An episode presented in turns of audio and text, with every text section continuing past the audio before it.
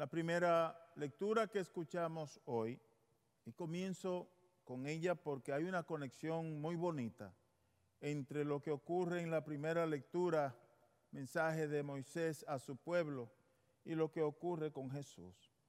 Nos dice Moisés en la primera lectura que Dios le prometió a él y a su pueblo que iba a levantar un profeta como Moisés. Nosotros podríamos pensar que ese gran profeta que iba a levantar Dios, que sería como Moisés, sería el profeta Samuel o el profeta Josué o el profeta Jeremías o Elías o Isaías o cualquiera de los otros profetas. Pero conforme vamos entendiendo lo que ocurrió de esa conversación con Moisés y vamos entendiendo mejor las acciones y el ministerio de Jesús, nosotros podríamos y podemos concluir que en ese pasaje bíblico que leímos en la primera lectura, Dios estaba hablando de, ya de Jesús. En otras palabras, no es con Jeremías, ni con Isaías, ni con Ezequiel. Cuando nosotros comenzamos a escuchar noticias de que Jesús vendría, sino que ya Dios lo estaba dando a conocer desde los tiempos de Moisés. A Moisés se le promete, voy a levantar un profeta como tú, a quienes tendrán que escuchar y obedecer. Y si algún profeta viene a hablar en nombre de él y no es en nombre de él, entonces ese profeta, dice Dios, pagará las consecuencias. Es interesante prestar atención a las sagradas escrituras, cuando ellas de una u otra manera nos van conduciendo a la otra. Este pasaje del día de hoy nos conduce a nosotros a lo que ocurre precisamente en el Evangelio. Jesús está orando, está en una sinagoga, ¿verdad que sí? Está hablándole a la gente, pero en ese momento ocurre algo interesante y posiblemente algo inesperado en la historia. Hay un hombre poseído a quien Jesús ordena que salgan de él los malos espíritus que lo dominaban. Y entonces cuando Jesús emite esa orden, y los espíritus obedecen, entonces la gente se queda admirada. Mira, qué importante, qué grande es esta persona. Habla con autoridad, le habla a los espíritus impuros y los espíritus impuros le prestan atención. Y no solamente dicen eso, también dicen que Jesús enseña diferente, que habla de una manera diferente y que habla con mucha autoridad. ¿Recuerdan ustedes que en la primera lectura le decía Dios a Moisés que cuando ese profeta hablara, le iban a escuchar y que le iban a obedecer? Nosotros encontramos en el Evangelio de hoy que eso en Jesús se cumple. Y que no solamente le escuchan las personas que están a su alrededor, los seres humanos en condiciones normales y naturales, sino también que a Él le escuchan los espíritus inmundos, esos que nos invaden muchas veces y que nos hacen actuar y nos desfiguran y nos cambian la personalidad y nos hacen ser diferentes. Sí, mis hermanos, aunque no lo creamos, y muchas veces no pensemos en eso, pero a veces cuando estamos actuando en desproporción, que ni nosotros mismos nos los creemos, ¿verdad que sí? Que ni nosotros mismos nos conocemos, que yo dije eso que yo actué de esta manera? ¿Y qué me estaba pasando a mí entonces? ¿No se han sorprendido ustedes alguna vez de decir cosas que jamás se imaginaron que podían decir? ¿De tener pensamientos que jamás se imaginaron que podían tener? ¿De ejecutar acciones violentas, algunas de ellas, en las que usted se queda perplejo y el otro, por supuesto, también porque no lo conoce? no la conoce, no se imagina que usted pueda hacer eso. Sobre todo los amados, los que tenemos alrededor de nosotros, ¿verdad que sí? Que se quedan, que no saben cómo reaccionar porque esos no somos nosotros. Y sabemos, la persona que tenemos al lado, sabemos, no, ella no es así. No, él no es así. ¿Por qué razones si no? A veces cuando alguien nos dice algo que nos hiere en lo más dentro de nuestro corazón, que nos hace sacudir internamente, que nos hace temblar, hay algo dentro de nosotros que nos dice, ese, ese aspecto de esta persona yo no lo conocía. Estoy haciendo referencia a estas cosas, mis hermanos y mis hermanas, por una razón muy sencilla. Porque en el Evangelio de hoy, nosotros nos encontramos con una persona que vino donde Jesús poseído por un espíritu inmundo. Y lo único que hace el espíritu es quejarse, ¿a qué vienes a molestarnos a nosotros? ¿Correcto? ¿A qué viene a molestar? Y Jesús le ordena, sal de él. ¿Qué dice el Evangelio? Que ese espíritu inmundo que estaba dentro de ese hombre echó un gran gemido o un gran grito y que salió de la persona enferma. No sabemos más en la historia bíblica, ni en los evangelios que siguen, ni antes, sabemos nosotros qué pasó. Lo que sí podemos decir es que por la acción de Jesús, esa persona quedó sana y quedó liberada de ese espíritu que le oprimía, que le ofendía y que le hacía daño. Acuérdense que temprano en la primera lectura, aquel profeta del que habla Dios y del que habla Moisés, establece claro que todos le escucharían y que aquel que no le escuche pagaría las consecuencias. Interesante ver la reacción de los contemporáneos de Jesús cuando Jesús sana a esta persona el comentario es, hasta los espíritus inmundos le hacen caso. En otras palabras, a Jesús hay que hacerle caso. A Jesús hay que prestarle atención. Cuando estamos administrando con situaciones que nosotros, ni nosotros mismos nos entendemos, ni las entendemos.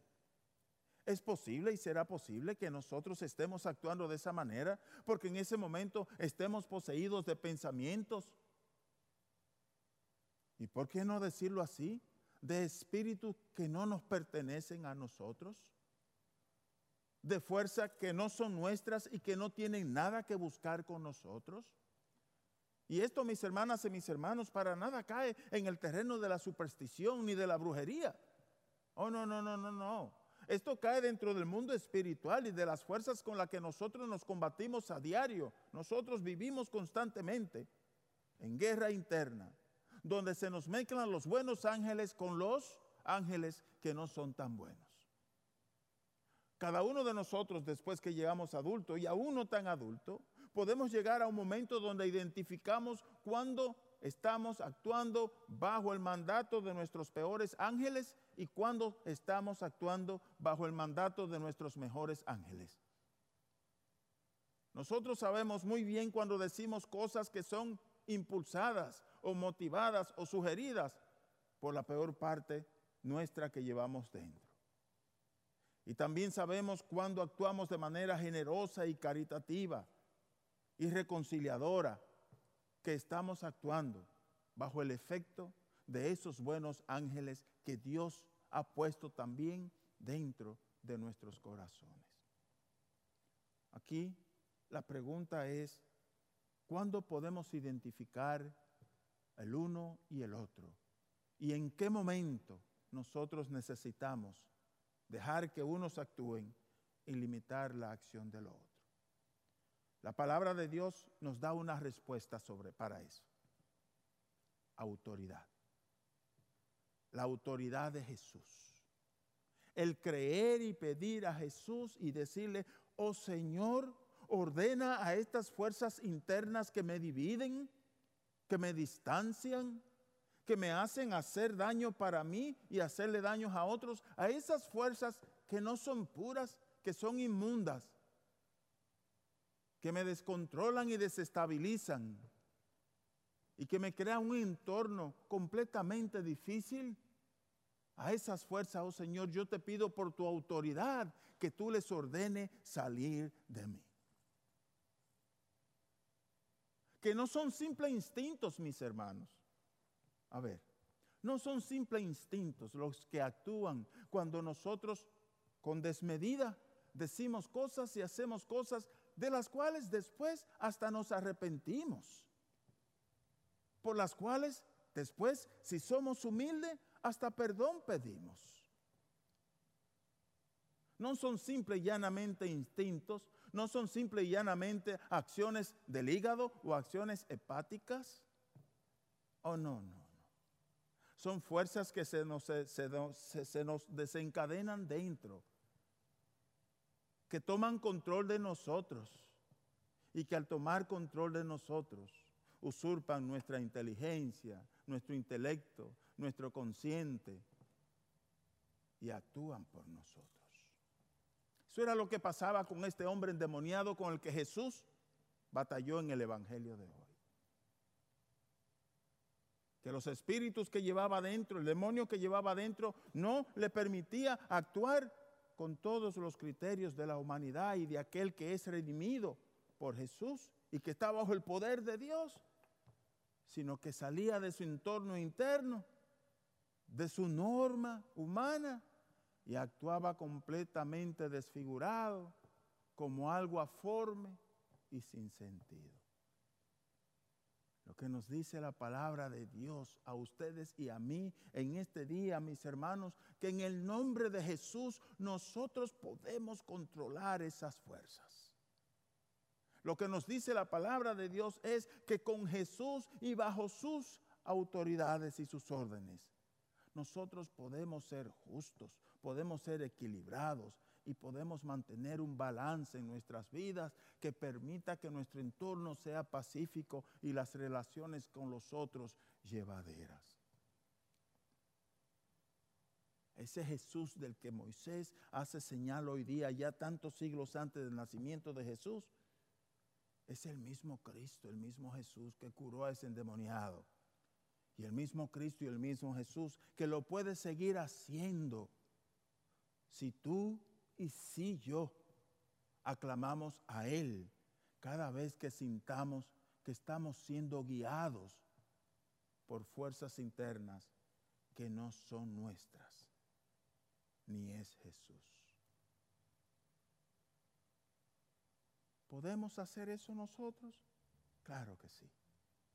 Y si lo hacemos, si identificamos que hay pensamientos que no son nuestros, que son sugeridos, que hay acciones que no son nuestras, que son sugeridas, que hay palabras que no son nuestras, que son sugeridas, entonces estamos a tiempo de controlar y frenar el caballo y evitar que esos impulsos desmedidos terminen haciéndonos a nosotros más daño que el que ya nos han provocado.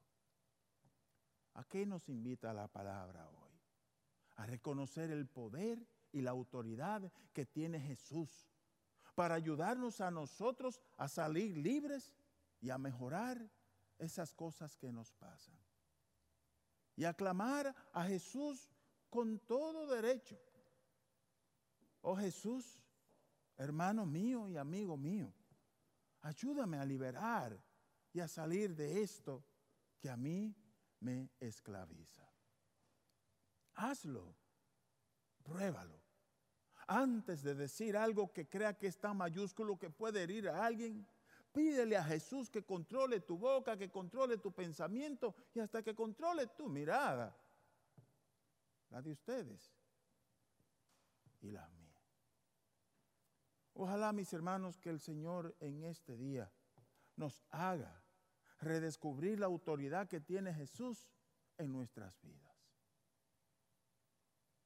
y que al descubrir esa autoridad o seguirla redescubriendo, entendamos que con Él podemos hacer caminos familiares, caminos de relaciones humanas y vivir una vida de paz que hoy más que nunca se necesita en medio de tantos desafíos y tropiezos que nos presenta a nosotros este tiempo de pandemia. Y dejemos que el profeta Jesús nos siga hablando. Así sea.